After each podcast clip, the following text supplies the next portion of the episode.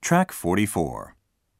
1, I was going to stop by his office this afternoon, but I couldn't. 2, I was going to change trains at 50th Street, but I couldn't. 3, I was going to move out a long time ago, but I couldn't. 4, I was going to get a separation from him a long time ago, but I couldn't. 5, I was going to have a health checkup last week, but I couldn't. 6. I was going to get my house paid off by last year, but I couldn't.